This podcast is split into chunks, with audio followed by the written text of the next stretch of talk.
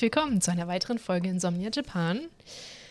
Wieder virtuell gegenüber von mir sitzt die wundervolle Dari. Hi. Und ich bin Ela. Ah. Schön, dass ihr wieder reinhört. Sogar diesmal nicht in ganz so unmenschlichen Jahreszeiten, Moment, yes. Tageszeiten. ja, war schon letztes Mal so anscheinend. Es ist wohl aufgefallen, dass wir nicht so. Ähm, ich fand den Ausdruck ganz schön. Sprachkarneval hat er hat äh, die entsprechende Person, glaube ich, gesagt, äh, nicht so viel Sprachkarneval hatten. Letztes Mal. Mhm. Ich glaube, da waren wir, ich weiß nicht, entweder Flow oder wach oder beides. Ja. Das soll schon mal vorkommen, ne? Mhm. Also ab und zu, selbst, selbst ab und zu, wie Gott, ich habe kein, keine Grammatik heute. so viel dazu Sprachkarneval. Ich habe keine Grammatik. Leid, ich habe ich habe gerade sehr viel versucht, ich muss es ja noch versuchen, ähm, auf Japanisch zu reden. Und das bedeutet, dass mein, meine Satzstruktur so richtig den Bach runtergeht. Aber das war mit schöner äh, deutscher Phrase komplett schön. Äh, es, es, geht schon wieder. Es geht wieder. Schön gephrased, wollte ich sagen. Okay, Gehirn?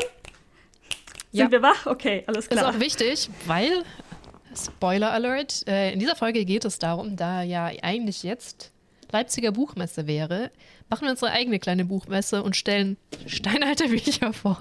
Was nicht so richtig zur Buchmesse passt, aber auf jeden Fall stellen wir, stellen wir vier Bücher vor, die äh, Japan bezogen sind. Und genau, als kleinen Ausgleich. Aber zuerst, wie ist es dir so ergangen? Ja, also ähm, tatsächlich ganz gut. Ähm, wie immer passiert ja nicht so viel. Ich habe leider keine lustige Toastgeschichte diesmal. Ähm, aber wie wir kurz ja schon besprochen haben, also eigentlich wollten wir, ist momentan ja Sakura-Season, also Cherry Blossom fängt jetzt langsam an und kurz davor sind es die Pflaumen, die blühen und kurz danach was anderes Pinkes, was ich habe gerade wieder vergessen. Ähm, sehr viele pinke Blumen auf Bäumen, die momentan blühen, das heißt sehr viel, was man sich schön ansehen kann. Und da wollten wir eigentlich nächstes Wochenende draußen schön uns mit ein, einer kleinen Gruppe Freunde treffen, um diese schönen Blumen zu genießen in der Natur. Ähm, allerdings regnet es massiv. Äh, das war dieses Wochenende, sorry. Wir wollten uns dieses Wochenende treffen und es hat so massiv geregnet, dass es nicht möglich war. Und ähm, aufgrund dieser Tatsache haben wir dann besprochen, ähm, diese, dieses Problem Regen in Japan. Und das mhm. ist ein ganz anderes Problem, als man jetzt möglicherweise denken mag. Nämlich der Regen ist gar nicht das Problem, sondern mehr so, wie dieser, wie dieser Ausdruck verwendet wird. Ähm, und ja, also um es kurz zu fassen, viele Leute sagen, oh, wir können uns heute nicht treffen, es regnet doch. Ha. Ja. Erstaunt. Ich, also, ähm, du hast mir das gerade eben schon erzählt, also bin ich nicht ganz so überrascht, aber ähm, war mir gar nicht so bewusst, dass das so mega das Ding ist in Japan. Allerdings hört man ja immer wieder, wenn das da regnet, hat das gerne so monsumartige äh, Ausmaße, nicht jetzt so wie äh, im Bergischen Land, in dem ich lebe, wo einfach schon es jetzt die dritte Woche ohne Sonne gibt, an dem es jeden Tag regnet. Und zwar halt mhm. so leicht, ne? Mal ein bisschen stärker, mal ein bisschen weniger stark, mal ist mal wieder eine Stunde gut, dann regnet es. Also effektiv regnet es seit drei Wochen hier. So ist das in Japan ja, ja eher weniger. Das stimmt zwar, aber da habe ich jetzt gar nicht so richtig dran gedacht, dass wenn es hier regnet, regnet es tatsächlich eher stärker. Aber diese mhm. Mentalität, wenn es regnet, und es kann tatsächlich auch relativ wenig sein, dass man dann einfach nicht das Haus verlässt oh, es regnet, okay, dann müssen wir heute alles absagen. Und das geht halt so weit, dass es äh, quasi ein bekannter Fakt ist, dass wenn man zum Beispiel auf ein Date gehen wollte und auch wenn man sich mega freut, dann, oh nee, es regnet, wir müssen absagen. äh, und ähm, ich habe eine Freundin, die gerade wieder durch diese Phase Dating geht und sie hat mir da wieder von erzählt und meinte, ja, also ich weiß langsam nicht mehr, ob dieses es regnet, können wir das Date verschieben, tatsächlich so gemeint ist oder ob das halt so eine, die typische Ausrede ist, von der jeder weiß, wie es gemeint ist, aber netter klingt, als es ne, eigentlich mhm. wäre, wenn man sagt, ich habe keinen Bock auf das Date. Ja. Wir wissen es nicht so genau, Ähm, allerdings ist es schon irgendwie so eine Sache. Also selbst wenn man sich mit Freunden trifft, sagt man dann wohl eher ab, wenn es regnet. Und ich habe dann versucht, das Ganze mal so ein bisschen ähm, auf dem Zahn zu fühlen also, mhm. äh, und gefragt. Und dann hieß es, ähm, ich meinte dann, okay, warum könnten diese Männer denn absagen? Und die erste Aussage war, ja, wenn es regnet, dann ist es halt Mendox-Sei, also es ist zu viel, wir können uns mit dem Regen nicht auseinandersetzen, wir wollen das nicht. Mhm, es ist so. Und ähm, ja, Ganz kurz ja. nochmal. Mendoxa ist sowas zwischen belastend und too much work. Ja, belastend. Belastend, too much work, so in die Richtung geht das. Mm. Ja, genau. Es ist, das ist halt sehr belastend, so Regen anscheinend. Und ähm, sehr oberflächlich betrachtet hieß es dann, ja, weil die meisten Frauen wollen halt nicht, dass ihr Make-up ne, durch den Regen verschwimmt. Und Männer wollen ihre Anzüge nicht nass haben. Was ist, wenn du gar kein Make-up und keinen Anzug trägst? Was ist dann deine Ausrede? Ja. Das ist echt. Regenschirme? Ja, dabei ne, gibt es doch Regenschirme alle Nase lang in Japan so, ne? Genau, jeder hat immer einen Regenschirm. Wenn du keinen Regenschirm dabei hast, gehst du in Kombini und kaufst dir notfalls einen. Mhm. Was hier gang und gäbe ist. Ähm, und ich wurde schon sehr oft gefragt, also tatsächlich von mehr als einer Person, wenn es ein bisschen leicht geregnet hat. Oh, Hast du keinen Regenschirm? Doch, doch, aber für drei Tropfen hole ich den Regenschirm nicht aus meiner Tasche. Wenn du eh nur von Untergrundstation zu anderen Untergrundstation kurz über eine draußen Kreuzung gehst, mm. hole ich nicht meinen Regenschirm raus und mach den dann nass, um den dann ja. nass in meine Tasche zurückstecken zu müssen. Ganz ehrlich, das ist doch Mendoxai. So ein nasser ja. Regenschirm. Mega belastend. Voll belastend. Dann vergisst du den im Zug oder du hast den nass auf deinen Schuhen liegen, hast du nasse Füße oder so. Ist mir alles schon passiert. Nee, da ziehe ich lieber meine Kapuze über den Kopf und gut ist. Ja, ja, echt. Als ich war ja auch gerade wieder im Regen spazieren wegen gewisser Hunde, die derzeit bei mir wohnen. aber es ist echt, äh, Regenschirm ist auch mega, nee. Da geht, ja, halt genau, aber auf. das das Ding war halt, dass ich dann gefragt wurde, weil ich ne, zup, einfach Kapuze aufgesetzt habe. Mehrere mhm. Leute mich gefragt haben: Oh, in Europa gibt es da keine Regenschirme? Ja. doch, für Regen. Ja, doch, doch, gibt es. ja, was ich aber faszinierend finde, dass diese transparenten Regenschirme, die man bei uns höchstens mal zu einer Hochzeit sieht oder irgendwas, äh, gang mhm. und gäbe sind. Also jeder hat diesen transparenten Regenschirm, die ich ja ganz nett finde. Und bei uns zahlt so ein Vermögen für die Dinger. Und in Japan gibt es die einfach überall, ne? Ja. Das finde ich auch ja, spannend. Fand ich, das, ich finde die auch extrem gut, weil mhm. ähm, wenn, wenn alle diese blockenden Regenschirme hätten, dann ja. würdest du halt teilweise echt nichts mehr sehen. Eben, also deswegen finde ich das auch mega gut, vor allem auch so in Tokio und so, ne, dass du auch siehst, wo jemand mhm. ist und und und. Ja. Ja, wir haben, glaube ich, hier jetzt auch nur, ähm, also diese kleinen Knirpse sind nicht durchsichtig. Ne? Also ich weiß nicht, ob es mhm. den durchsichtig gibt. Habe ich, glaube ich, noch nicht gesehen. Aber die großen Regenschirme, die hier bevorzugt verwendet werden, tatsächlich, die sind, da haben wir, glaube ich, jetzt nur durchsichtige hier im Haus. Ja. Ja. Finde ich auch echt nicht schlecht. Schon, also das ist auch eine Sache, wenn du wirklich einen transparenten Regenschirm hast, der schränkt deine Sicht natürlich viel weniger an, als, als wenn du jetzt eine Kapuze auf hast. Ich finde es auch schon stimmt, allein ja. eine Straße überqueren mit Kapuze auf ist so mühselig, weil du einen Kopf so verrenken ja. musst. Aber ja. Und Handy rausholt geht dann auch echt schwer. Ne? Also ich habe ja. dann ja so als Pokémon Go-Spieler manchmal so dieses Regenschirm und nur eine Hand frei, aber dafür kann ich ein bisschen Pokémon Go auf dem Weg spielen. Mm. Oder halt jetzt einfach alles in die Hände, die Taschen, Kapuze auf und einfach nach Hause laufen. ja, verstehe. Muss man dann abwägen, ne? Ja, ja, ja. ja. Oh, ich habe schon so lange keinen Regenschirm mehr benutzt, fällt mir so auf. Dann das, mit dem Hund auch nicht? Nee, auf die Idee komme ich ja mit Hund erst recht nicht. Da, hast du dann deine Hand ja eh nicht frei mit der Leine und dann. Äh, mm. Nee, irgendwie, da packe ich mich lieber gut ein. Ja, verstehe ich. Jetzt, wo ich so drüber nachdenke, ja, ja. Ja. So reicht schon, wenn du einen Hund Fußgehen beibringen musst, muss nicht auch noch mit dem Regenschirm hantieren. Ja, ja, okay.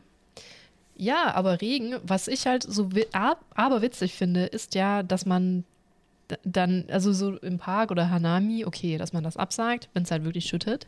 Allerdings mhm. so hier, ähm, oh mein Gott, Isakaya, hätte fast das Wort vergessen.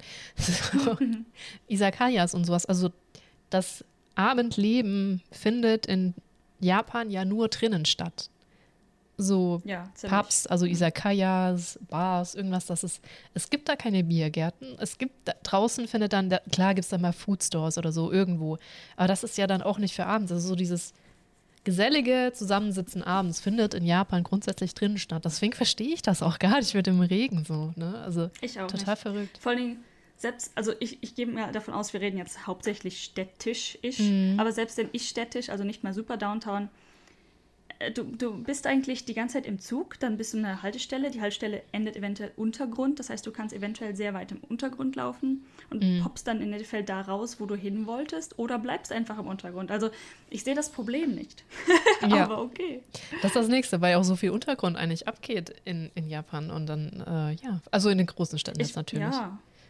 Ich meine, ich könnte jetzt noch verstehen, wenn man sagt, lass uns nicht in dem einen Restaurant treffen, wo man 20 Minuten draußen hinlaufen muss, sondern halt woanders. Ja, das würde ich verstehen. Aber Ja. dieses einfach komplette Absagen ist, ähm, ich weiß nicht, ich, ich, ich, für mich fühlt sich das an wie so eine höfliche Art, einfach Nein zu sagen. Also eine Hm. geschmücktere Art. Ja, ist richtig, weil Nein geht ja nicht in Japan. Es geht ja nur, Hm. Passt schon, ähm, ich habe schon was vor. Also so, das habe ich öfter gehört. Hattest du das auch schon? So Oh. komplette, bekloppte Ausreden mit, ich kann, ich muss meinen Fisch füttern. Nee, Okay. also eher so diese, die Ausreden, die einfach nichts sagen. So von wegen, ah, Chotto, wo du schon weißt, ja, okay, ich werde keinen Grund genannt bekommen, aber das ist jetzt halt nicht. Mhm. Oder, oh, es ist schwierig, schwierig, Ja, schwierig, genau. schwierig ist auch, ja. Äh, gut, äh, apropos Bars, da hatten wir ja auch über was noch Neues gesprochen, ne? privat, was eigentlich auch ganz interessant ist, nämlich äh, Alkohol in Japan ist ja ein fester Bestandteil irgendwie dieser Gesellschaft. Was wir eventuell schon mal erwähnt haben, weiß ich aber nicht, ist, dass es sehr üblich ist, abends mit seinem Chef noch in die Bar gehen zu müssen. Also du kommst da, ich übertreibe jetzt, aber du kommst da morgens 5.30 Uhr zur Arbeit, hängst da ab bis 22 Uhr und musst dann noch zwei Stunden mit deinem Chef in der Bar dich komplett zulöten lassen, um den letzten Zug zu erwischen, um morgens wieder um 4.30 Uhr bei der Arbeit zu sein. Also das ist so das japanische Das wurde noch eine. Stunde früher. Ja. Aber ja. Also, Also so. in, in sehr dramatisch dargestellt stimmt das schon so, ne? Also ob es jetzt nun die Kollegen sind, mit denen du abends trinken gehst, oder der Chef tatsächlich, oder ob du einfach allein, viele gehen ja auch alleine trinken dann, Mhm. weil das standardmäßig doch sehr vergesellschaftet ist, dieses, äh, es ist so stressig, dein Leben ist so kacke, deswegen gehst du trinken. Mhm. Tatsächlich. Genau, und auf eine Kleinigkeit, die ich da noch kurz heraus wollte, wenn du mit deinem Chef trinken gehst, ist es auch die einzige Möglichkeit, dass wenn du ein halbes Bier intus, also sobald der Alkohol deine Lippen berührt hat, dass du deinem Chef an dem Abend dann alles sagen, sozusagen, was du willst, deine Meinung brocken, weil das bei der Arbeit samt und sonders und überhaupt nicht geht. Das Ja. scheint sich jetzt wohl auch äh, generell übertragen zu haben, so auf die Gesellschaft. Ja, ich meine, ich habe keine Ahnung, was zuerst da war oder wie das Mhm. generell betrachtet wurde, aber ähm, also ich sag mal so, wenn sich Freunde treffen, ist das anscheinend auch relativ notwendig. Dass, wenn du dich wirklich beschweren möchtest, also wenn du dir deine Emotionen vom Leibe reden möchtest, dass es dann eher so ist, dass du trinkst oder zumindest ein bisschen was trinkst, damit du das ne, einfach damit anfangen kannst. Also das, das scheint mir so ähm, gang und gäbe zu. Ich will jetzt nicht so sagen, dass es immer so ist, aber es scheint den Leuten durchweg einfacher zu fallen, wenn zumindest ein Bier im Spiel ist. Ja. Was ich meine, bei uns kann man, man könnte ja sagen, in Deutschland ist das ähnlich, aber es ist Mhm. ein anderes, eine andere Herangehensweise. Ich kann mich einfach bei dir beschweren über meinen Chef oder was auch Ja. immer. Und ich, ich fühle nicht, als müsste ich dafür trinken, dass ich in der Lage bin, mich zu beschweren. Ähm, so, und natürlich, wenn ich was trinke, fühle ich mich vielleicht noch offener und Mhm. weiß ich nicht was, die Hemmschwelle fällt noch ein bisschen mehr, aber ich brauche es nicht, um damit anzufangen. Und äh, in Japan scheint es so zu sein, dass du musst einfach alles in dir drin halten, bis du etwas Alkohol getrunken hast, was quasi das Schloss öffnet und du darfst jetzt überhaupt erst darüber reden. Mhm. So kommt mir das vor. Ja. So kommt das einigen vor, würde ich mal sagen. Das finde ich, hast du sehr, sehr gut beschrieben. Ich wollte noch was dazu sagen. Warte mal, was wollte ich denn noch? Ach, genau, generell. Äh, ich wollte nur das nochmal hervorheben, dass das auch wirklich in der japanischen Kultur ganz wichtig ist, dass du deine Meinung behältst. Also so, dass du Ja, sehr ja, ja, konform dich verhältst, ausdrückst und ja. Und deswegen das mit dem Alkohol dann auch so enorm wichtig ist, anscheinend, damit man, ja, ja, ja, ja, das war gerade Daris Nacken. Das Au. tut mir leid. Das hat wehgetan, das musste raus. Oh Gott. ähm, der Witz ist, der Hund macht das auch, ne? Der streckt sich, knack, knack, knack, knack, knack. Und ich denke mir so, oh. Oh, ich bin neidisch. Wow, den ganzen Rücken. nee, ich glaube, es sind so zwei Wirbel. Ah, wenn man gerade vom Hund spricht.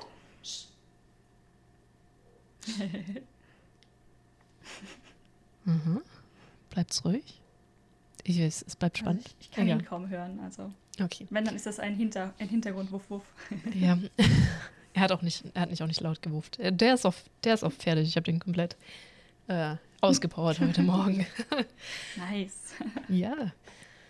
Ähm, so, wo war ich? Ach so, bei Meinung, ne? Mhm. Irgendwas. Aber ich glaube, ich, ich, glaub, ich war durch, ne? Mit, mit Meinung sagen, konform sein, dass das schon immer noch Ah ja, genau. Man, dass man das halt generell so eher drin behält. Ja, das ist halt diese homogene Gesellschaft. So. Sag Genau. nicht das Falsche. Nimm nicht das falsche Wort. Ja, das stimmt.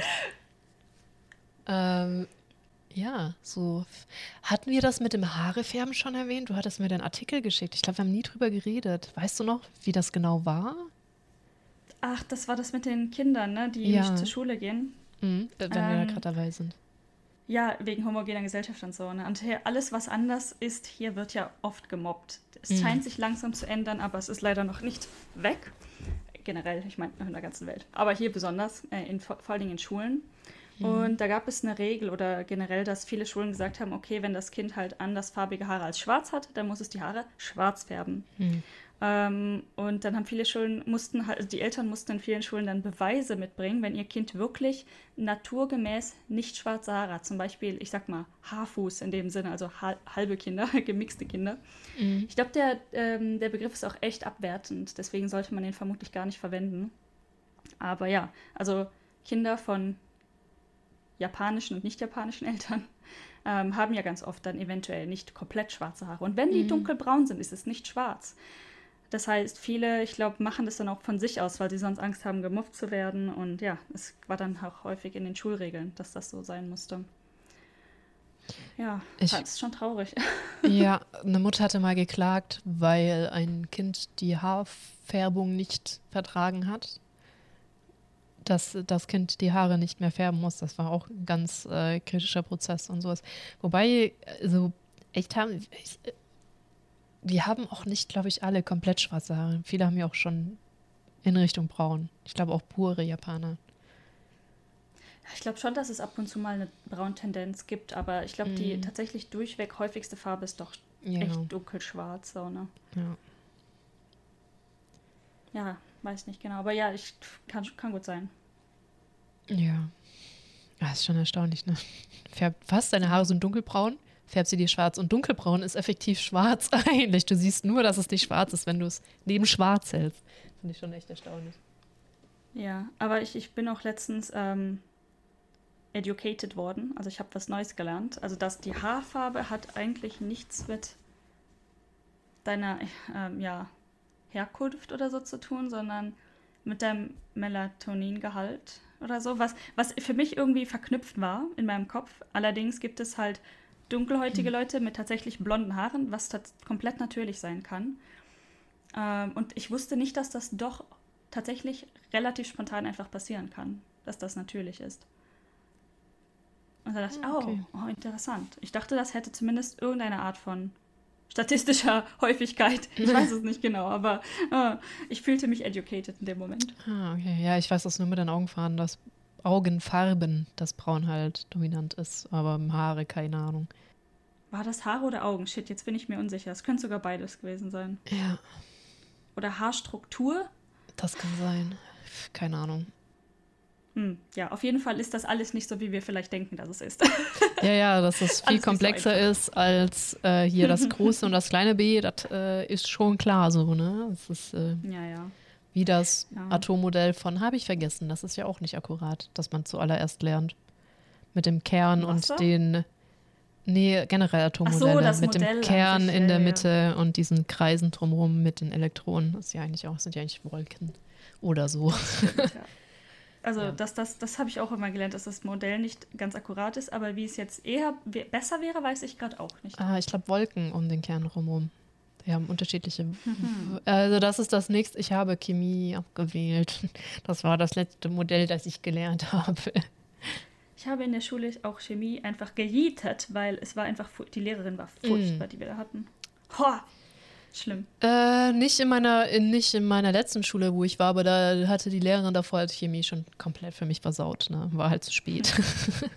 ich habe Physik weitergenommen. Könntest du meinen, dass du da auch mehr drüber lernst, aber nein, da hatten wir andere Sachen dann. So Relativitätstheorie und so ein Kram haben wir da gemacht. Ja. Hatten wir das in Physik? Ich weiß es gar nicht mehr genau. Weißt du, es ist tatsächlich jetzt schon einige Zeit her. Mm, das ist echt schon eine, über zehn Jahre her. Ich habe trotzdem immer noch Flashbacks manchmal und habe das Gefühl, ich habe morgen Mathe-Klausur. Oh, warte, habe ich gar nicht. Witzigerweise habe ich das nicht. Äh, hatte ich aber auch echt selten, als ich noch in der Schule war. Und ich glaube, im Studium Da hatte ich es gar nicht. Studium weiß ich nicht. Aber also Träume habe ich zum Glück sehr selten. Ich träume lieber, ich habe keine Schuhe an. ja, stimmt. Nee, also ich hatte, ich glaube, das allererste Mal so einen Schul-Flashback-Traum, also Albtraum in dem Sinne, hatte ich tatsächlich neun Jahre nach dem Abi. Und ich bin wirklich aufgewacht und dachte, diesen dreimal durchatmen, dachte ich so, fuck, neun Jahre zu spät, Panik. Ja. da fuck. Ja, Schule ist echt traumatisierend, muss ja. man so sagen. Ne? Ja, ich finde auch. oh, sorry. Ja, okay. Dann, wenn wir schon bei Schule sind und äh, Bildung, dann lass uns doch zu Büchern weitergehen. Oder hast du noch was, was ja. du erzählen magst? Nö, also vielleicht, aber wir können gerne zu den Büchern übertreten. Okay. Soll ich den Anfang machen? Ja, mach doch mal. Oder wir können ja abwechselnd. Mhm. Also, genau. also ich, ich mache ein Buch, du ein Buch, genau. Dachte ich mir jetzt auch mhm. so. Ja, ähm, ich muss sagen, ich bin ein klein bisschen nervös, weil ich äh, äh, ähm, schaue ja nicht regelmäßig, aber ganz gerne mal so das Lesenswert-Quartett und ich finde das immer so total faszinierend. Hier mit Ioma Mangold und äh, Daniel, David, Daniel Scheck. Ähm, und finde das immer so spannend, was so Buchkritiker ne, an Wissen heranziehen und vergleichen und Kram und fand das immer so mega krass, als würde ich nur ein Buch vorstellen. Was mir jetzt aber auch erst aufgefallen ist, die stellen die Bücher da ja auch kurz vor, dass schon allein dieses Vorstellen des Buches so unfassbar viel Kunst reinfließt, wo ich jetzt auch nochmal Respekt habe. Aber ich, ich tue mein Bestes, weil das erste Buch, das ich vorstellen möchte, ist Die Kieferninseln von Marion Poschmann. Ist jetzt auch schon wieder ein paar Tage alt, das Buch. Gefällt mir aber sehr gut. So, worum geht es in dem Buch? Erstmal die Kieferninseln. Damit ist Matsushima gemeint, was ja übersetzt Kieferninseln bedeutet. Und das über, über Matsushima haben wir auch ausgiebig gesprochen in der Folge 4 unseres Podcastes. Kann man gerne nochmal nachhören. Jetzt, worum geht es aber in dem Buch? Weil die Kieferninseln, davon geht's nicht, darum geht es jetzt nicht von Anfang an, sondern es geht um den Privatdozenten Gilbert Silvester, der Mitte 40 ist und gerade ein Projekt am Laufen hat über Bord, Bart, Bordmode, Bartmode und Gottesbild. Also als Kulturwissenschaftler hat es aber nie ganz geschafft, wirklich ein Dozent zu werden oder berufen zu werden. Er hat auch keinen Doktortitel. Dafür hat er sich auch nicht aufraffen können und hadert auch die ganze Zeit so damit, dass er eigentlich letztendlich Privatdozent ist. Jetzt hat er eine Frau Mathilda und träumt, eines Nachts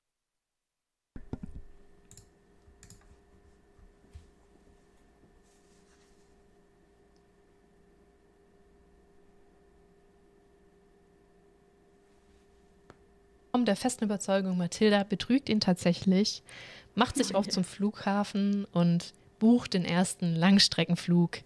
Hauptsache weg. Und dieser Uh, happens to be to Tokio. Sorry, Deutsch kurz verloren gegangen. Also zufällig ist das ein Flug nach Tokio, wo er auch schon wieder richtig sauer ist auf Mathilda, dass sie ihm das jetzt aufbürdet, dass er nach Japan fliegen muss, weil ihnen Kaffeeländer doch viel lieber sind. Denn, Zitat, in Kaffeeländern lagen die Dinge offen zutage, in Teeländern spielte sich alles unter einem Schleier der Mythik ab. Also er fliegt da nach Japan, total sauer, ist dann in Tokio und trifft da auf den Chemiestudenten Yosa Tamagotchi. Ein ziegenbärtiger, schlachsiger Mann. Und Gilbert möchte ihn eigentlich ansprechen, weil er einer der wenigen Japaner ist, die tatsächlich einen Bart tragen und findet das faszinierend, weil er forscht ja gerade über Bartmode, möchte ihn ansprechen, aber dieser Yosa klettert eben gerade in diesem Moment über die Abschränkungen, Ab, ja, Abschränkungen der Straßenbahn. Und also man muss sagen, die, die Teile sind nicht sehr hoch. Als ich das Buch zum ersten Mal gelesen habe, dachte ich, Wunder, was der da hochklettert. Aber nein, das ist einfach so mal Bein drüber schwingen und dann, dann ist man da schon drüber. Auf jeden Fall, er schwingt dann, Josa schwingt dieses Bein über, den, über, dieses, äh, über diese Absperrung und möchte eigentlich sich das Leben nehmen und da vor den Zug springen. Gilbert hält ihn jetzt aber dadurch damit auf, indem er ihn eben anspricht und über den Bart ausfragen möchte. Und so entsteht eben eine Freundschaft. Josa erzählt ihm, dass er halt enorme Prüfungsangst hat, so schlimme Angst vom, vom Scheitern, seiner Familie keine Schande machen möchte und deswegen würde er sich gern das Leben nehmen, weil er eben so ein Versager ist. Und dann machen sich die beiden auf so einen sehr, sehr komischen Trip, also nämlich auf einen Trip den Spuren Baschos hinterher. Bascho ist jetzt ein also auch in der Realität, ein sehr bekannter Literar, Schriftsteller Japans, extrem berühmt. Deswegen ist Matsushima auch noch eine der most scenic Spots in Japan, immer noch, weil Basho das eben eine kiefernbestandene Klippe von zernagender Schönheit genannt hat. Und deswegen ist es noch ein ganz toller Ort dort. Und da möchten sie eben hingehen. Und äh, Batsu, also Basho nennt es auch, Scheideweg der Illusionen. Und da machen sie sich eben auf den Weg und klappern dabei auch einige Stationen Baschus ab, wie zum Beispiel der Park von Ueno, in dem ich persönlich übrigens auch schon Stunden gesessen habe. Allerdings, da es eher den Herbst zugeht, muss man sich die Kirschblüte imaginieren, weil Bascho war dort zur Kirschblüte, fand das toll. Gilbert ist natürlich überhaupt nicht begeistert, weil keine Kirschblüten da sind. Selbst der Fuji bleibt ihnen die ganze Reise über verborgen. Sie gehen sogar in einem Wald zum Fuße des Fujis, weil es ein sehr bekannter Ort ist, sich das Leben zu nehmen. Aber auch dort kann Gilbert ihn überreden, Yosa doch weiterzunehmen. Sie kommen sogar lebend wieder aus dem Wald raus, ohne sich zu verirren. Dann schleppt Yosa äh, Gilbert mit zu einem Kabuki, Kabuki Tanzvorführung, die äh, Gilbert halt extrem irritiert und verstört, was ich auch nachvollziehen kann, weil diese es ist schon sehr anders zur westlichen Kultur. Und generell ist das eher so, dass Gilbert äh, Josa ganz viele Vorträge hält, unfassbar penetrant ist und Josa sehr devot ist und wirklich, wirklich selten mal was gegen das alles sagt. Generell ist das Buch auch so aufgebaut, dass man sehr oft den Monologen Gilberts lauscht, der eben sehr vor vorurteilsbehaftet ist und ein enormer Besserwisser. Aber die Autorin schafft es halt trotzdem, dass man ihn nicht hasst. Also man, man geht so mit ihm mit auf die Reise und irgendwann fangen auch so an, die Grenzen zu verschwimmen. Sie sind auch nicht ganz in Matsushima angekommen, aber dann auf einmal, also Yosa ist auch sehr in dieser Kultur, wir haben auch schon im Podcast erwähnt, Geister ist eine große Sache in Japan, Geistergeschichten oder andere Welten. Und Josa erzählt auch eine Geschichte, wie er einmal eine Frau datete, aber er der festen Überzeugung ist, dass es eigentlich eine Füchsin war und deswegen abgehauen ist und seine Familie deswegen in großer Schande lebt, weil er sie doch nicht geheiratet hat, aber er eben keine Füchsin heiraten wollte. Und so langsam tauchen auch irgendwie so ein bisschen die Geister Josas auf. Josa selbst verschwindet und irgendwann stellt man so diese ganze Geschichte so in Frage, was Realität ist und was nicht. Und Marion Poschmann sagt halt selber auch, dass das halt äh, sie schwebende Räume damit generieren will. Und ich finde, das ist ihr auch super gelungen. Es ist ein wahnsinnig gutes Buch und enorm lesenswert. Und ja, Gilbert kommt tatsächlich am Schluss auch in Matsushima an. Endet das dann in Matsushima, das Buch? Es endet in Matsushima, ja. Das scheint so, so ein Thema zu sein, in, ich weiß nicht, in japanischen Autoren oder ich weiß nicht, wie viele Autoren das so machen, dass die quasi wo enden, wo man nicht mehr weiß, was dann aus dem Hauptdarsteller wird. Weißt du, was ich meine? Hm. Also das ist schon ähm, ganz so offen ist es nicht. Er ist dann an einem Punkt angekommen, auch in Matsushima, wo er bereit ist, Mathilda zu vergeben. Also es ist nicht so komplett, äh, klar, sein weiteres Leben ist komplett so ergebnisoffen, aber das Buch lässt dann jetzt nicht wahnsinnig hängen am Schluss mit äh, mit der Geschichte, sag ich mal. Weißt du, das, das normale Narrativ ist ja, dass äh, Frauen davon träumen, dass ihr Mann sie betrügt und dass dann halt morgens aufwachen, du hast mich betrogen. Und er dann so, nein, aber in meinem Traum hast du mich betrogen. Und in das ganze Buch geht darüber, dass er das geträumt hat. so fängt das Buch an. Letztendlich geht das Buch darüber, über die Reise von Josa und Gilbert. Also Ja, schon.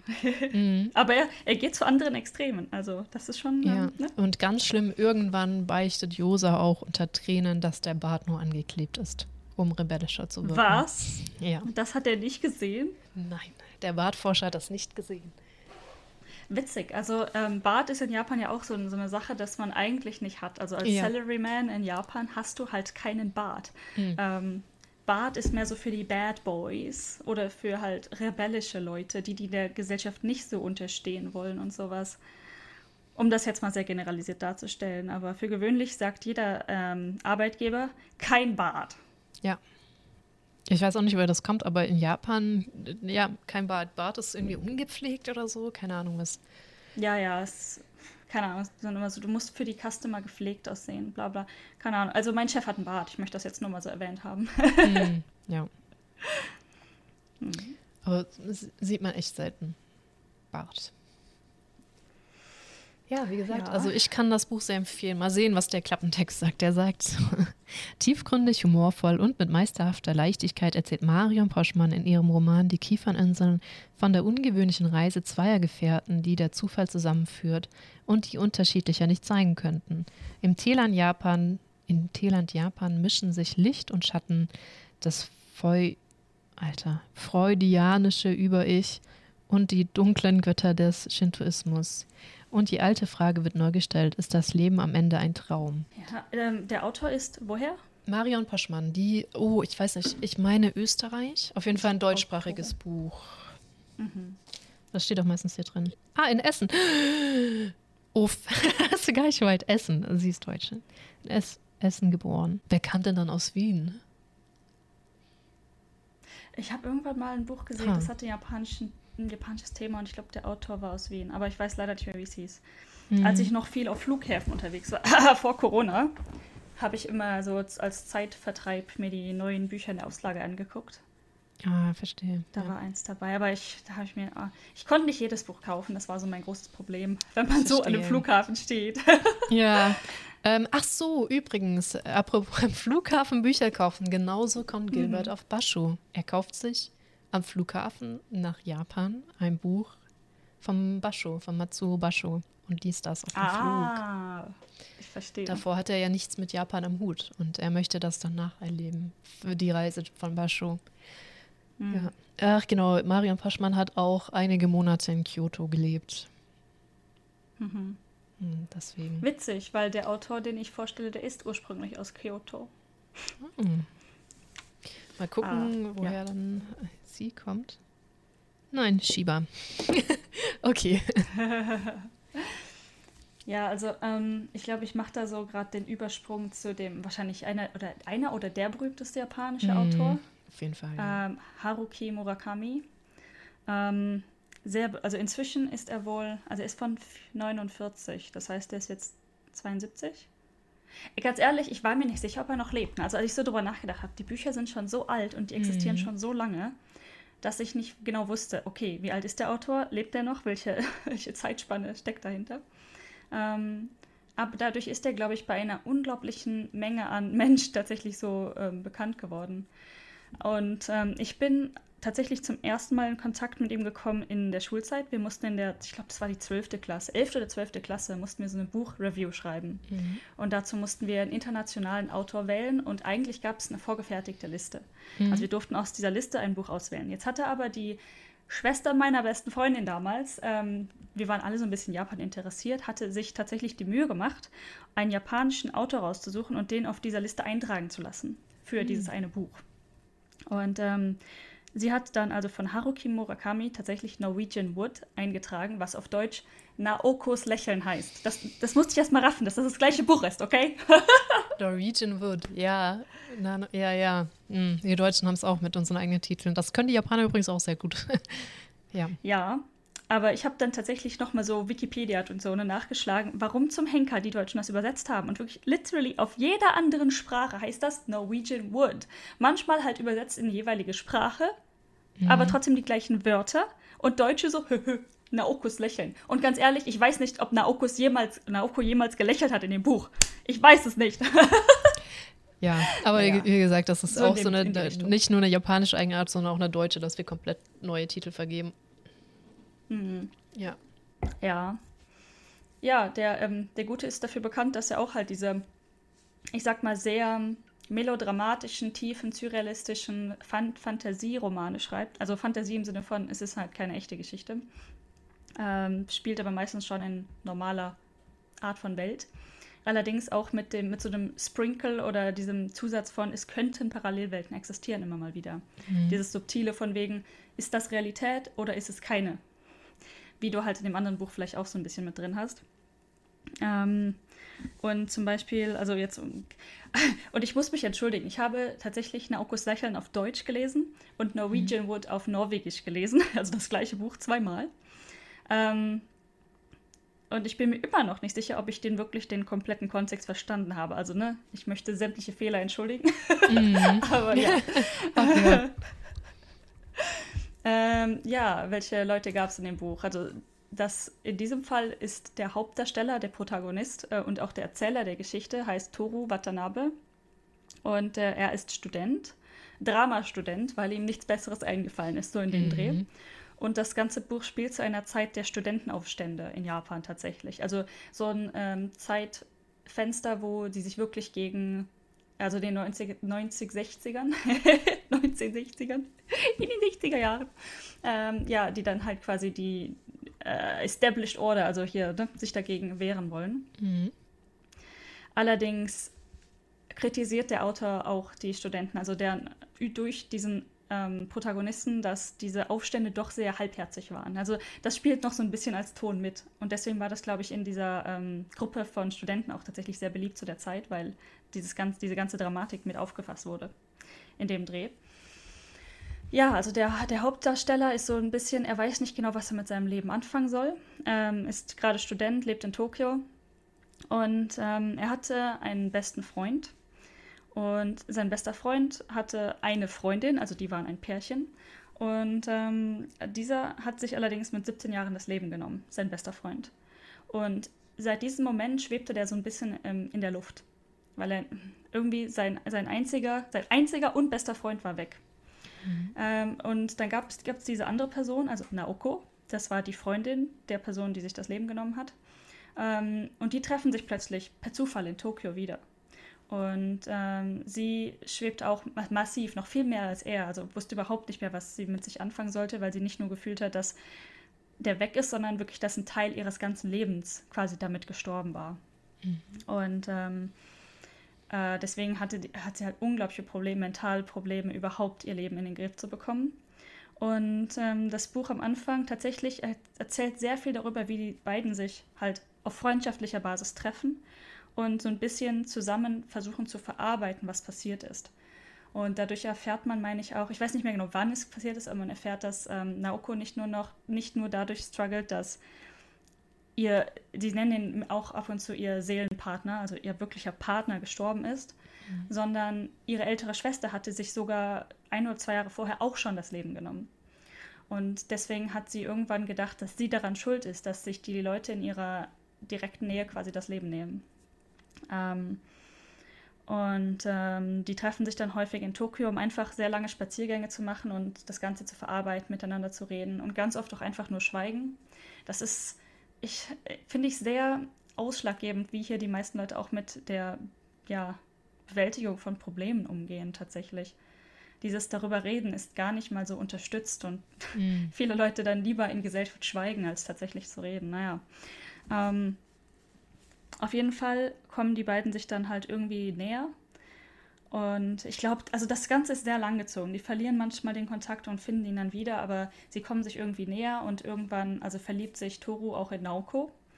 Ähm, das wird halt so lala von ihr irgendwie gesehen. Also ich glaube, so sehr simpel interpretiert, sie wollte nichts von ihm. Sie, ihr, ihr, ihre Liebe war immer noch für ihren toten Ex. mhm. Und ähm, sie konnte es halt nicht vergessen. Ähm, dann passiert es tatsächlich an ihrem 20. Geburtstag, äh, dass sie miteinander schlafen aus irgendwelchen Gründen. Mhm. Also ich kann es nicht so richtig gut beschreiben, aber es war wohl, es wird beschrieben als ein Moment ihrer nicht Schwäche, aber ähm, Öffnung quasi. Schwäche im, in der Sinne von, sie lässt endlich mal Gefühle zu. Mhm. Und sie lässt diese Gefühle zu, öffnet sich ihm mental und emotional und sie fühlt sich dann in dem Moment auch mehr zu ihm hingezogen. Und es ist wohl consensual Sex, also die wollten, wollen es beide. Aber sie hat definitiv Probleme damit, mit dem Akt. und ähm, er weiß deshalb, also er lernt dann von ihr, dass sie tatsächlich noch Jungfrau war und hinterfragt dann auch tatsächlich so, oh mein Gott, die waren so lange zusammen. Also Naoko und sein damaliger bester Freund, was war nochmal sein Name? Äh, Kizuki. Ähm, dass er sich gefragt hat, so, wie tief waren die wirklich miteinander verbunden und warum hatten die eigentlich nie Sex? Ich weiß nicht genau, was die Fragestellung bedeuten soll, in dem Sinne, ne, die waren 17. Man kann bis dahin Sex gehabt haben, muss es aber nicht. Mhm. Wie auch immer.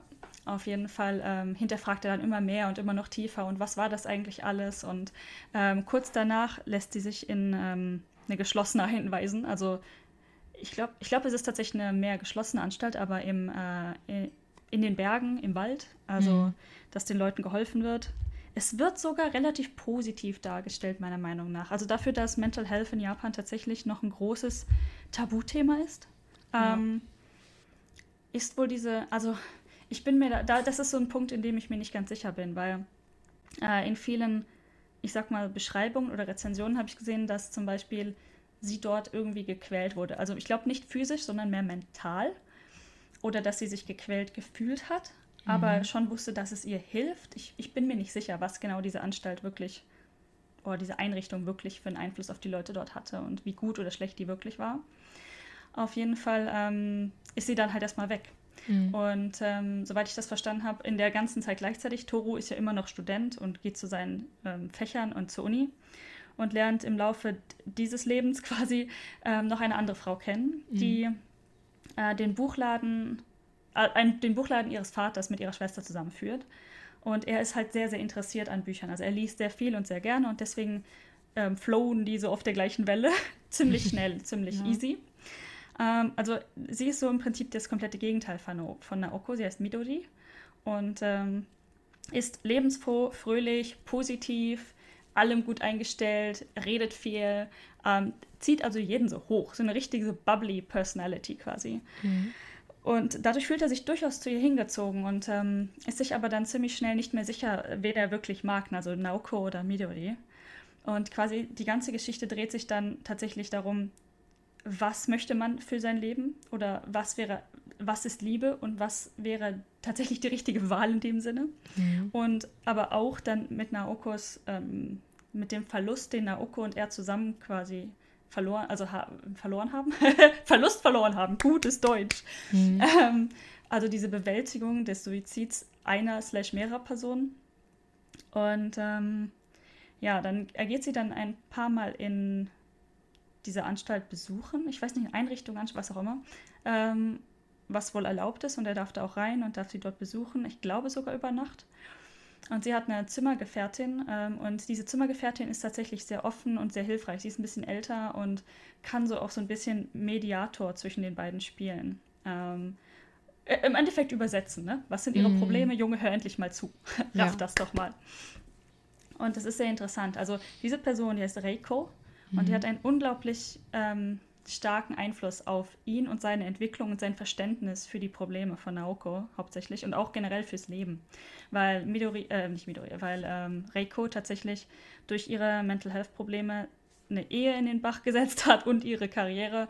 Und diese, das ist, und das Ganze einfach auch sehr nüchtern und sehr ja, gut darstellen kann. Mhm. Ähm, deswegen ja, also sie ist tatsächlich eine unglaublich wichtige Person und ich muss dazu sagen, unglaublich witzige Randnotiz hier. Ähm, als wir das damals in der Schule lesen mussten oder ich das Buch ausgewählt hatte, äh, wusste ich nicht, dass noch andere Leute dieses Buch ausgewählt hatten. Und das waren zwei Jungs aus der Parallelklasse. Und äh, wir mussten ja am Ende so eine Buchanalyse slash Vorstellung machen. Und die haben diesen Charakter Reiko komplett übersprungen. Dieser Charakter hat überhaupt nicht existiert in deren Vorstellung. Wahnsinn. Und ähm, nach, nach unserer beiden Präsentationen meinte die Lehrerin danach so, ähm, also einer von euch beiden lügt. Ja. Quasi.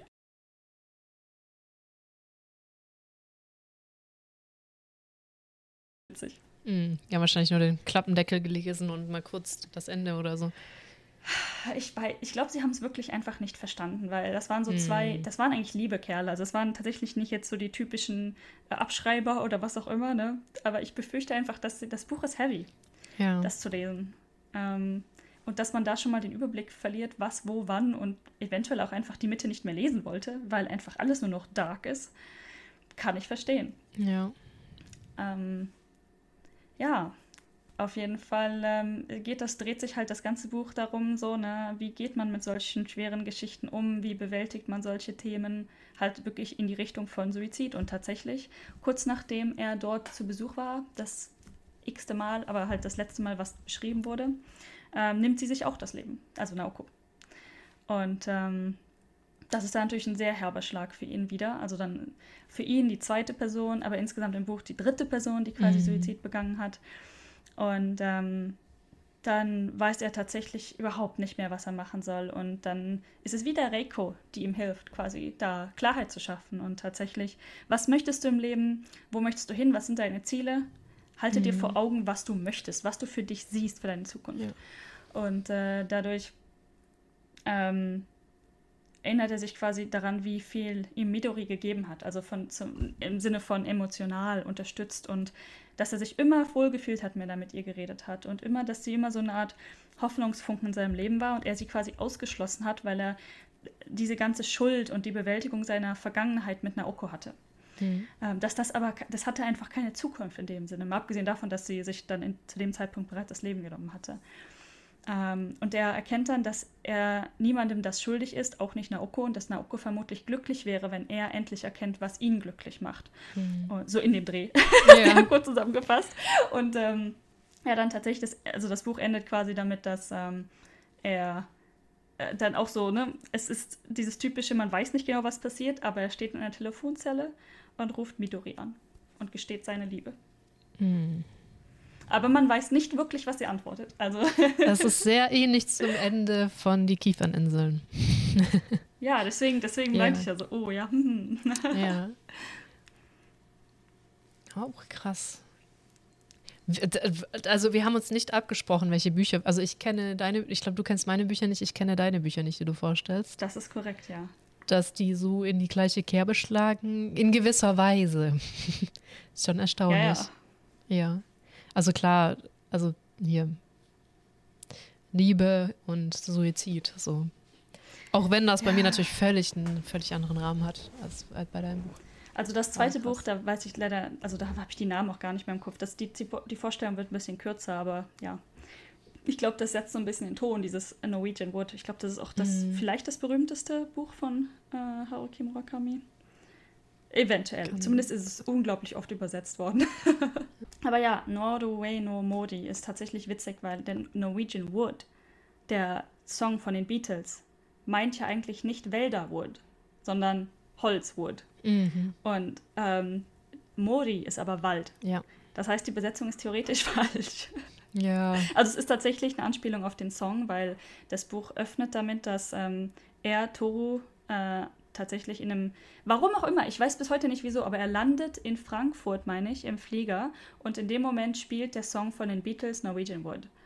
Und deshalb erinnert er sich zurück, weil damals Naokos Lieblingssong war Norwegian Wood. Und deswegen, mm. boom, Flashback. Das ganze Buch ist ein großer Flashback. Vielleicht haben sie das im Deutschen auch deswegen nicht nach Norwegian Wood übersetzt, weil sie die das nicht ertragen konnten.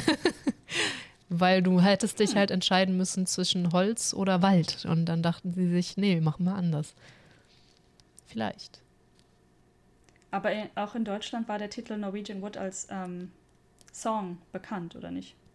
Kann, ja, kann gut sein. Aber das wurde ja nicht übersetzt. Ne? Also kann sein, dass die halt wussten, Norwegian Wood in einem Song meint halt Holz.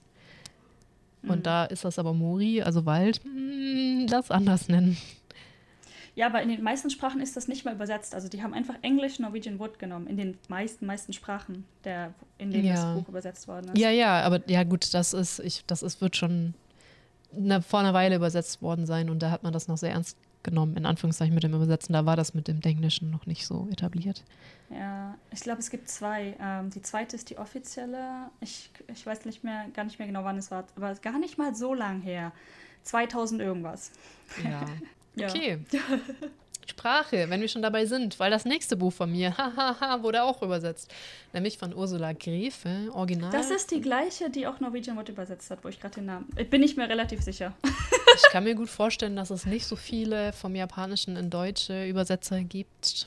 Auf jeden Fall, dann kann man davon ausgehen, dass die Übersetzungen gut sind, weil die hat mir sehr gut gefallen, die Übersetzung von Die Ladenhüterin von Sayaka Murata.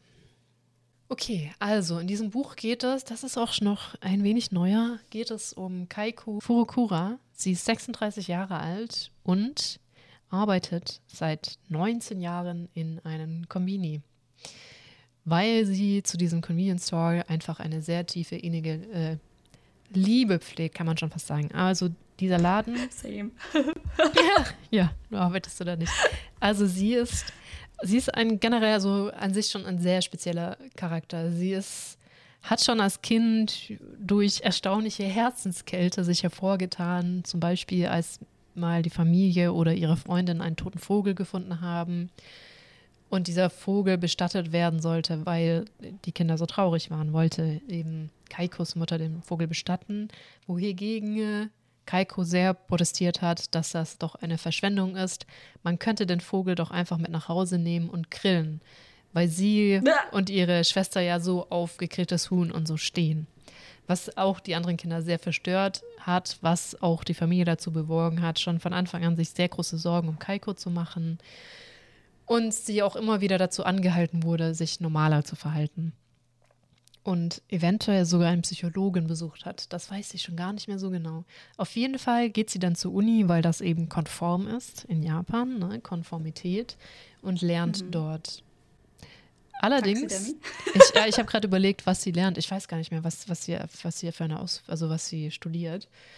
Äh, ist auch nämlich für das Buch völlig unerheblich. Sie studiert da und gegenüber macht eben ein Convenience Store auf. Und sie denkt sich, toll, ich kann da halt nebenher Geld verdienen und fängt dort bei der Eröffnung an mitzuarbeiten und lernt da halt und ist sehr fasziniert davon, wie man mit Kunden umzugehen hat, weil es hat in Japan ja alles eine Struktur, auch wie du da mit Kunden umzugehen hast.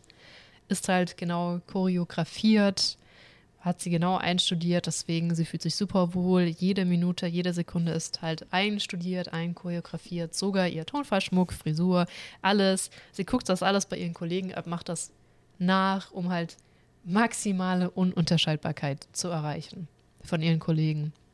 Sogar, wie sie die Kollegen sich ausdrücken, macht sie nach und geht so total darin auf, eben in diesem Convenience Store zu arbeiten. Sie träumt sogar nachts davon, dass sie vergessen hat, Dinge umzustellen oder Sachen umzulegen. Also es ist einfach ihre große Liebe von Anfang bis Ende, was eben auch ihre Familie weiterhin Sorgen macht. Sie hat nämlich auch eine Schwester, Asami, die verheiratet ist und Kinder hat also komplett auch konform ist und sich sehr große Sorgen hat, dass eben Kaiko noch nie einen Freund hatte, versucht sie auch hin und wieder zu verkuppeln. Und Kaiko merkt auch, also sie in ihr kommt so eine gewisse Unruhe auf, weil sie halt merkt, dass sie ist ja 36, also schon zehn Jahre über den Weihnachtskuchen drüber. ähm, Klammer auf, Weihnachtskuchen werden Frauen genannt, die nach 25 noch nicht vergeben sind, weil nach dem 25. ist ein Weihnachtskuchen nicht mehr zu gebrauchen, Klammer zu. Und Pass. Ähm, Schenkelklopf. ja. Äh, und sie merkt halt, okay, sie irgendwie, das erzeugt so eine Unruhe Ruhe in ihrer Schwester und bei ihrer Familie. Irgendwie muss sie was ändern, aber sie möchte nichts ändern und überlegt halt, ja, mit einem Freund ist schwierig, weil sie das eigentlich nicht möchte und auch die Verkupplungsversuche. Und das ist auch immer ganz schwierig, wenn Freunde zu Besuch sind oder sie bei halt ihrer Schwester ist, mit was sie so macht, weil Convenience Store zu arbeiten tatsächlich nichts ist, was dich mit Stolz erfüllen kann, selbst wenn du acht Filialleiter überlebt hast. Mhm. Und ja, und sie hat ähm, Schwierigkeiten hat, sich da rauszureden. Im Convenience Store sagt sie halt, ihre Mutter sei krank. Was sie bei ihrer Familie sagt, weiß ich tatsächlich gerade gar nicht, um weiter zu rechtfertigen, dass sie im Convenience Store arbeitet. Und dann tritt eine neue Person auf den Plan, nämlich Herr Shiriha. Shiriha? Okay, Herr Shiriha. Der ist komplett faul, unpünktlich, zerreißt sich das Maul über den Filialleiter, tut den ganzen Tag nichts, hat unfassbar gelbe Zähne, ist wahnsinnig ungewaschen Und am Schluss stellt sich sogar raus, er ist obdachlos. Und er arbeitet halt von erster Sekunde darauf hin, wieder entlassen zu werden. Keiner weiß so genau warum. Und äh, also Kaiko, ist auch angestellt. er ist genau, er wird da angestellt. Also eigentlich ist das ein Aushilfsjob. Ne? Du machst den halt immer kurzzeitig, weil du eben studierst, Geld verdienen musst nebenher. Also keiner bleibt da ewig und das wechselt halt immer durch. Und Herr Shihira weiß keiner, warum er da überhaupt eingestellt wurde und wird dann auch recht bald wieder rausgeschmissen. Allerdings zwischendrin, Kaiku ist, also sie findet ihn furchtbar anstößig, weil er eben gegen alles ist und gilt, was sie mag. Und dann ähm, trifft sie ihn draußen irgendwo obdachlos und ähm, macht einen Entschluss, nämlich, dass sie diesen Shihira heiraten wird, weil es dann ihre Freu also ihre Schwester Asami beruhigt, dass sie endlich einen Mann und einen Freund hat. Und dann ähm, ja, sagt sie halt, okay, anfassen und so ist nicht. Er ist von ihr auch total angewidert, also sie hassen sich irgendwie beide, aber Trotzdem zieht an dieser Herr Shihira bei ihr in der Wohnung ein. Die findet er aber so ungepflegt. Also es ist halt eine alte Wohnung mit alten Tatami-Matten. Das bedeutet, dass er halt in der Badewanne schläft und sich dort von äh, Kaiko bedienen lässt mit eben Convenience Store Essen, Fertigsuppen und Kaiko muss ab sofort eben ins Badehaus gehen, um sich dort zu waschen, weil Herr Shihira sich weigert, aus dieser Badewanne auszuziehen und das auch generell sehr gemein zu ihr und sagt ihr auch, du weißt, dass unser Zusammenziehen das bedeuten wird, dass du einen neuen Job brauchst. Es stellt sich nämlich auch heraus, Herr Shihira ist so das schwarze Schaf der Familie, weil die Frau seines Bruders sucht ihn irgendwann auf und er hat nur diesen Job angenommen, eben im Supermarkt, weil er einen brauchte für die Familie, weil sie ihn nicht mehr durchfüttern wollen. Und er hat halt immer große Pläne, die er nicht durchzieht. Er will ein IT-Unternehmen aufmachen und, und, und. Dazu muss aber jetzt Kaiko mehr Geld verdienen, um beide durchzubringen. Ja. Und ach so, die Schwester findet den Herr Shihira nur, weil sie natürlich einen Trecker auf dem Handy des Herrn Shihira hm. installiert haben und redet halt auch mit Kaiko, versucht ihr das rauszureden. Aber sie ist da auch recht stur. Und dann ist sie halt einmal wieder im Convenience Store und merkt halt, und hier Herr Shihira hat seine Klamotten halt dort gelassen. Sie meint halt, dass sie ihm wiedergeben kann. Und dann werden äh, ihre Kollegen merken dann halt, dass er bei ihr wohnt und verhalten sich halt ganz komisch. Kaiko kann das nicht einordnen, sind auf einmal lachen und lästern, also lästern in Anführungszeichen so, oh, warum siehst du ihn denn wieder? Oh, ihr seid zusammen und halt giggeln und lachen und Kaiko kann damit halt gar nichts anfangen und versteht halt nichts und ähm, ist das sehr unangenehm und so kommt halt raus, dass sie beiden jetzt zusammen wohnen. Und weswegen sie auch dann den Job aufgeben muss und eben Herr Shihira sie dazu zwingt, dass sie auf Jobinterviews geht, damit sie endlich einen ordentlichen und besseren Job annimmt. Allerdings merkt man auch, das ist so dieser kurze Tiefpunkt in diesem Roman, der sehr gleichförmig erzählt wird. Das ist ein enorm schlichtes Buch. Es passiert einfach nichts Außergewöhnliches. Die Figuren legen auch alle keine Entwicklung hin. Also es ist nicht so, als würde Kaiko was lernen oder Herr Shihira was lernen. Auf jeden Fall geht dann Kaiko zu so einem Jobinterview und merkt, dass sie ihr so den Boden verloren hat, ihren Convenience Store. Kommt mhm. auf dem Weg an einen Convenience Store vorbei mit Herr Shihira. Sie geht halt rein. Ich glaube, er hat kurz was zu tun oder so. Sie geht da rein und macht halt die Leute da, die Mitarbeiter rund, was halt alles nicht richtig läuft in diesem Convenience Store. Und Chihira schreit sie dann an, was sie in diesem Store zu suchen hat. Und in dem Moment macht sie halt Schluss und sagt, nee, so hier nicht weiter und fängt dann in diesem Convenience Store an zu arbeiten, was natürlich ihrer Schwester, die schon sehr ähm, freudig war, äh, letztendlich so doch wieder sehr besorgt fast das Genick bricht. Aber es hört auch ziemlich genau da auf, wo sie wieder beschließt, doch in einem Convenience Store zu arbeiten. Klingt für mich fast ja schon wieder für ein Happy End, was Keiko endlich geschafft hat zu sagen, so, so nicht, bis hier und jetzt ist Ende. Ich habe es versucht, es läuft nicht. Ich mache wieder ja. das, was ich möchte. Das stimmt. Ich hoffe, ich habe es auch gut zusammengefasst, weil während ich angefangen habe zu erzählen, fiel mir so oft, dass ich vieles gar nicht mehr so genau weiß. Also ein bisschen ohne Gewehr. mit den Abläufen und allem ähm, hatte ich nicht mehr, obwohl ich es zuletzt gelesen habe, nicht mehr ganz so im Sinn. Ähm, das kann man jetzt als Gesellschaftskritik verstehen, dass diese Gleichförmigkeit, ne, dass jeder das Gleiche machen muss, dass ähm, Asami so besorgt ist, dass ihre Schwester so anders ist und alle so besorgt sind und sei doch mal normaler und und und, was es vielleicht in einer gewissen Weise auch ist. Es ist nur super interessant rauszufinden, dass hier selber diese Schriftstellerin Sakaya Murata selbst in einem Convenience Store arbeitet, Teilzeit. Was dem Ganzen schon wieder so einen kleinen Twist gibt. Ähm, hier der Klappentext sagt, absurd komisch stimme ich nicht zu, klug, mutig und präzise, einfach überwältigend. Kaiko Furukura war schon immer eine Außenseiterin. Gefühle sind ihr fremd, andere Menschen auch. Als sie, in einer Aus als sie einen Aushilfsjob in einem 24-Stunden-Supermarkt annimmt, ist ihre Familie zunächst hoch erfreut. Niemand ahnt, dass dieser Job zu Kaikos Lebensinhalt werden wird. Von Tag zu Tag verschmilzt sie mehr mit den Regeln und Aufgaben des Supermarktalltags, indem sie für jedes Problem die passende Lösung für das in jedes Problem eine passende Lösung zu geben scheint. Stimmt, das ist ja auch so ein Ding, dass sie oft nicht weiß, wie man sich konform verhält, siehe nur der Vogel. Und sie hat halt gelernt, dass ihre Lösungen oft nicht gesellschaftlich akzeptiert sind. Und der Convenience Store gibt ihr halt halt, weil es da für jedes Problem immer eine vorgefertigte Lösung ist, an die sie sich halten kann. Doch dann wird ein Mitarbeiter eingestellt und Kaikos Weltordnung gerät ins Wanken. Ich war, ich verstehe, also keine Ahnung, für mich klingt so ein bisschen, dass die, das Keiko vielleicht äh, ich weiß nicht, ist sie Autistin vielleicht oder so oder irgendwelche Züge davon, dass sie einfach auch nicht versteht, was, ähm, ne? Ja, ja,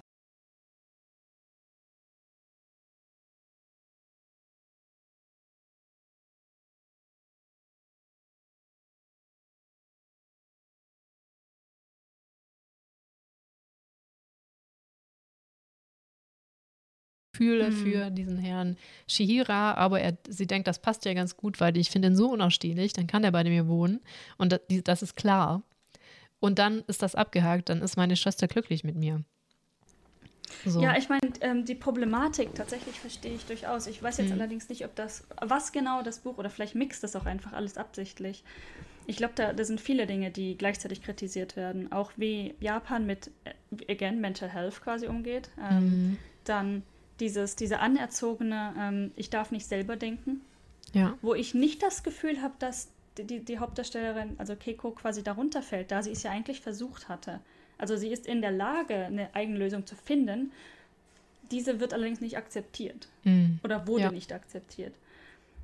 Das ist ja nochmal ein anderes Problem. Also viele Leute fühlen sich nicht in der Lage, selbst entscheiden zu können oder zu wollen. Mhm.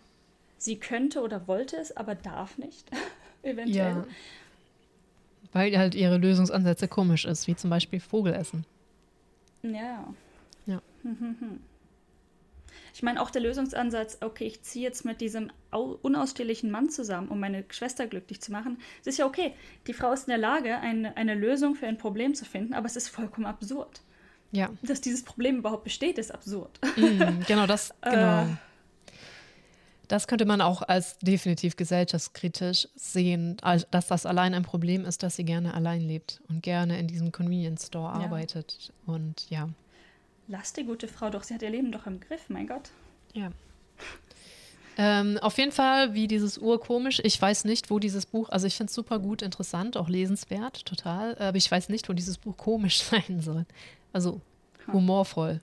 Weißt du, es ist, mhm. es hat hm. Witz, ne? So wie Kaiko denkt, es hat Witz, aber es ist ein Unterschied zwischen gewitzt sein und witzig, also komisch sein. Ne? Also es ist schon mhm. so, es ist nicht so, boah, Schenkelklopfer, Brüller, irgendwas, sondern sie hat halt, ihre Gedankenwelt wird erfrischend dargestellt, sag ich mal so.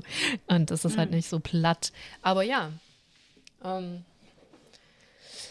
ich finde es auch eher, ja, also es wurde ja auch so dermaßen häufig verkauft, sogar in Japan. Ich weiß, ich weiß es gerade nicht richtig, richtig häufig. Deswegen scheint das nicht so gesellschaftskritisch auch angekommen zu sein, wie man meinen möchte jetzt hier im ich glaube Westen. Nicht, dass, ja, ich glaube aber nicht, dass das generell ein Problem ist. Also die Gesellschaftskritik in subtiler Form, auch wenn es doch irgendwie ja. ähm, relativ eindeutig ist, wird, glaube ich, hier doch recht gut angenommen. Ich meine, Murakami tut das ja auch.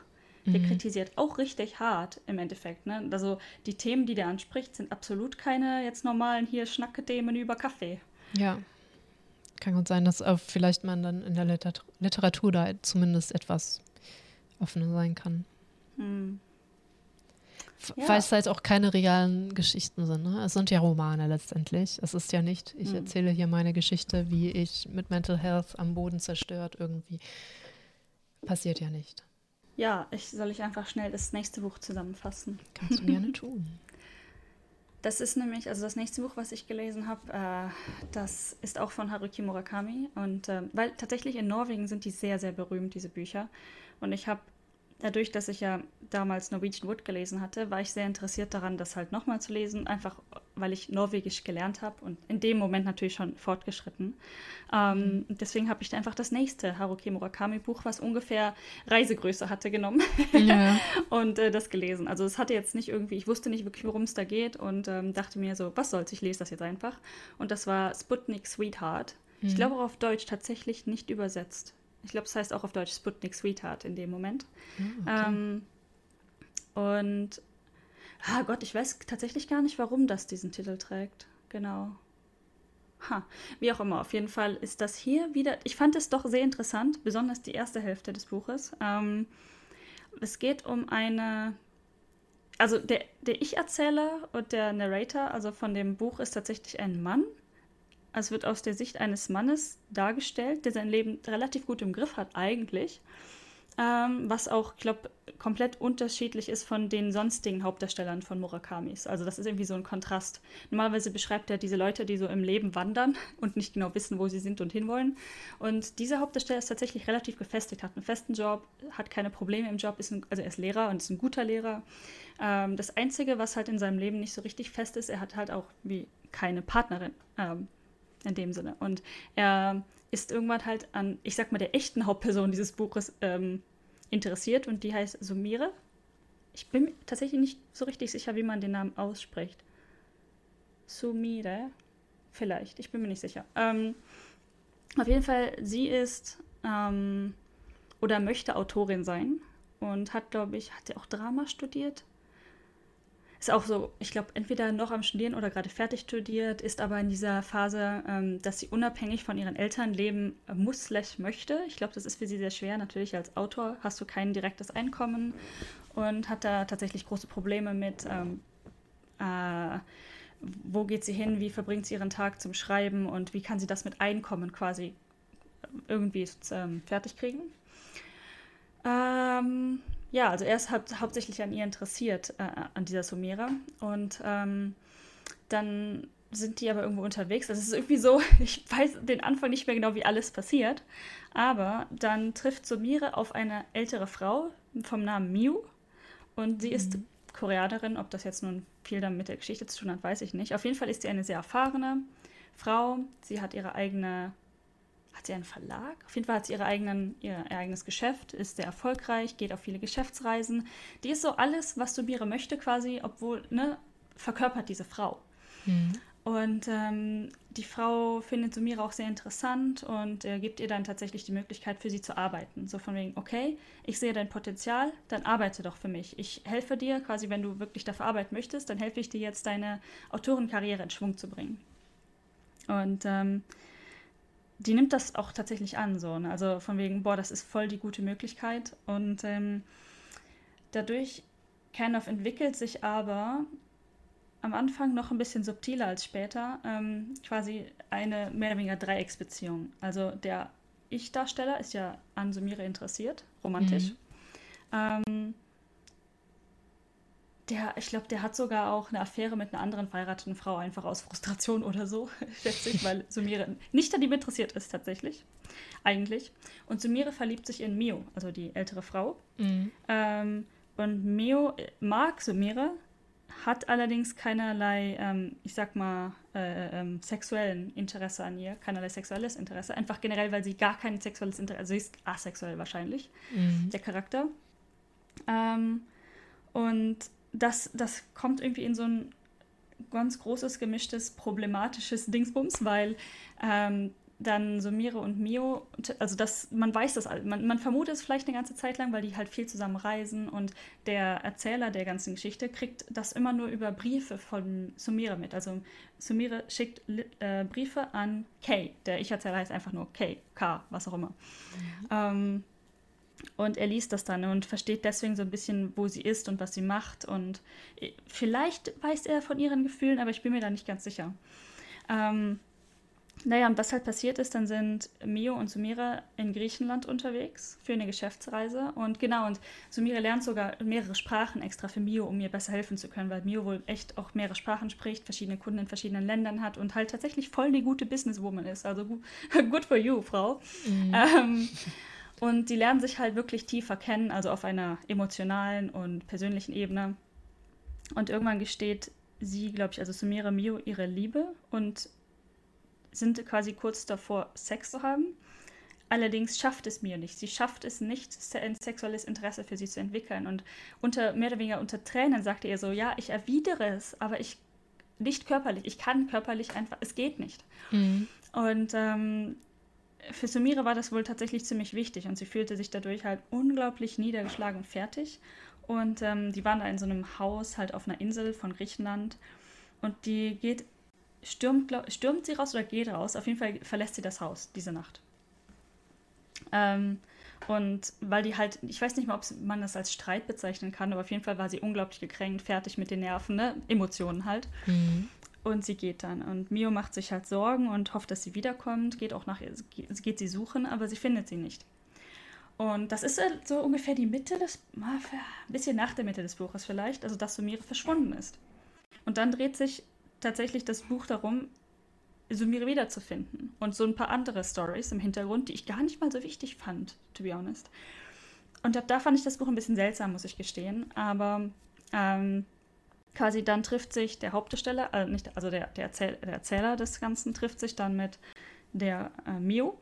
Und sie suchen zusammen nach Sumire quasi. Und auch die Eltern von ihr kommen und alle versuchen, die wiederzufinden. Aber irgendwie ähm, also dafür öffnen sie zum Beispiel auch ihre angefangenen Geschichten auf ihrem Computer, um zu sehen, ob in den Geschichten irgendwas drinsteht, wo sie jetzt sein könnte, wo sie hingegangen sein könnte und so weiter.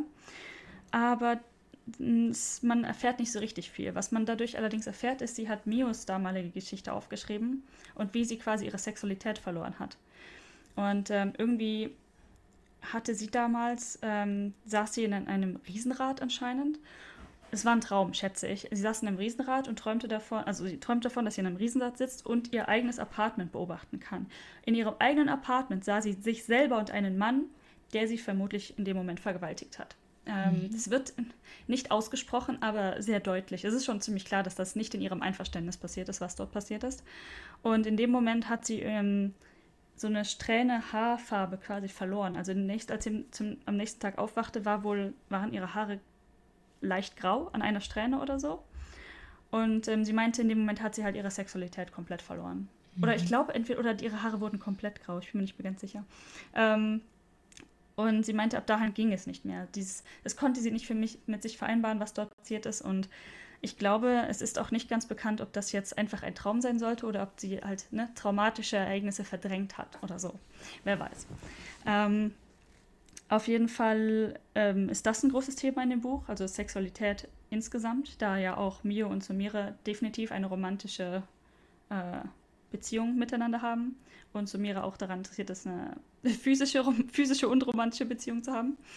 Ähm, und der Hauptdarsteller, ja, ich sag mal, eher so heteronorm ist, also der Mann, der sich in die Frau verliebt hat. Ähm, und ich finde es eigentlich gut, dass Murakami solche Dinge auch anspricht. Also das war, von wann ist das Buch?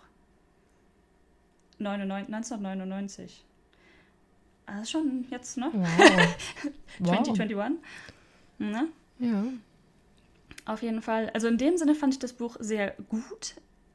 Ähm, vor allem halt die erste Hälfte in Anführungszeichen, sage ich jetzt mal. Und dann ähm, trotzdem damit noch weiterzumachen. Also er hat dann gesagt, okay, wir, ähm, diese Geschichte wurde weiter besprochen und auch das Verschwinden dieser Person oder das, die, die, Gründe des Verschwindens der Person war zwar interessant, jetzt nicht so mega bumm packend, aber interessant.